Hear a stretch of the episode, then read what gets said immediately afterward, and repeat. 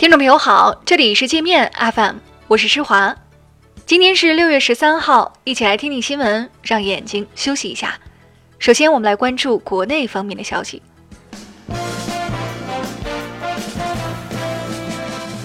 中国商务部发言人高峰说，不可靠实体清单制度正在走必要程序，具体措施将于近期公布。遵守中国法律法规、遵守市场规则、遵守契约精神的外国企业不必担心，中国会继续优化营商环境，保护各类企业的合法权益，维护以契约精神为基础的市场经济。上交所科创板今天上午正式开板，首批在科创板上市的公司两个月内可开始交易。国务院副总理刘鹤在开板仪式上表示。中国经济长期向好的趋势不会改变，外部压力将有利于发展。中国民航局确认，部分波音737 NG 和737 MAX 飞机的前缘缝翼滑轨存在制造质量问题，国内航司必须在规定时间内对相关组件进行检查、报告、更换和退返。737 MAX 必须在安全问题得到解决后才准复飞。华为要求美国最大电信运营商 Verizon 支付十亿美元的专利许可费，涉及专利超过二百三十项，涵盖了核心网络设备、有线基础设施和物联网技术。Verizon 已向川普政府求助，不知道美方是否会赖掉这笔知识产权费用。香港修订逃犯条例遭反对派暴力阻扰。被美国煽动的港独分子暴力冲击立法院、殴打警察，导致草案审议工作被迫暂停。九十万香港人联署支持修订条例，堵塞法律漏洞，避免香港成为逃犯天堂。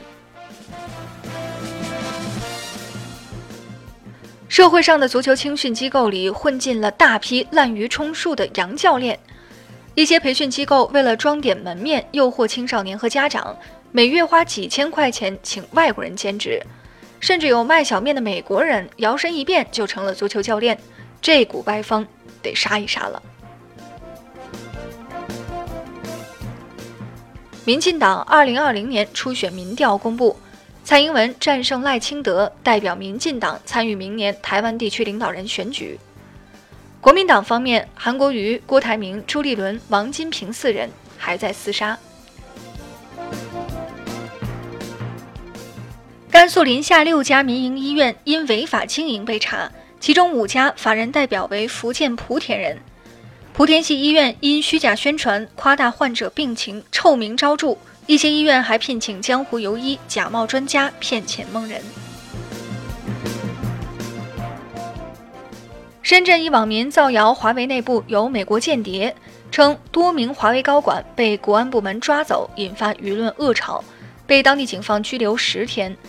一名跟风炒作该谣言的大 V 也被警方教育训诫。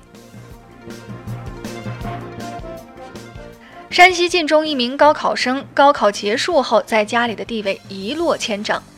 他想吃父亲做的鸡蛋灌饼，但是他爹只给他买油条，还一顿数落他说：“高考完了，你已经从熊猫变成狗熊了，不是想吃啥我就要做啥。”不少考生也自嘲称，考前自己是保护动物。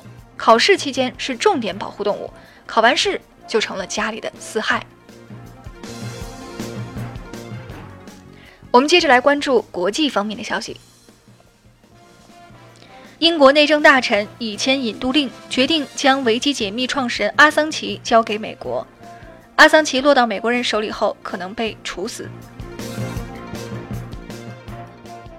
中国访美学者张莹颖失踪两年后，凶手克里斯滕森承认他绑架杀害了张莹颖。这个凶残的歹徒还跟女友炫耀，他已累计杀了十三人。由于案发地已废除死刑，这个家伙将不会被处死。西班牙将于本周六在十五个城市启动商用 5G 网络。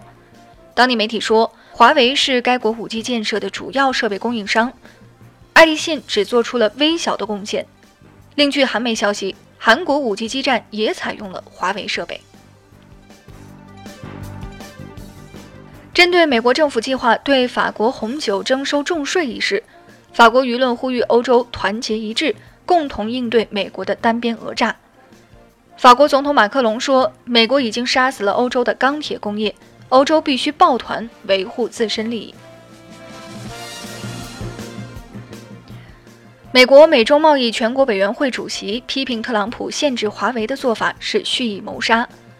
他说：“特朗普明明可以直接禁止华为进入美国市场，然而他却让美国公司断供华为，停止与其合作。”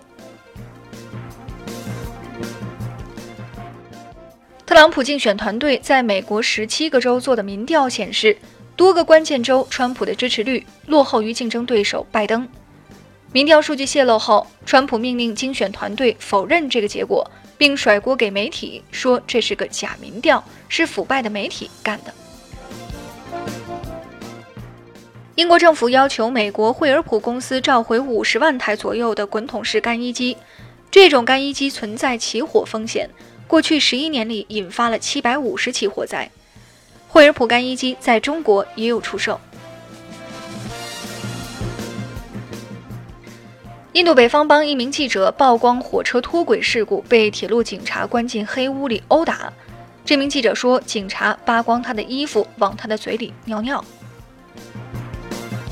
那好了，以上就是今天节目的全部内容了，感谢您的收听，我是施华，欢迎您下载界面 App，在首页点击试听，找到界面音频，更多精彩内容等着您收听。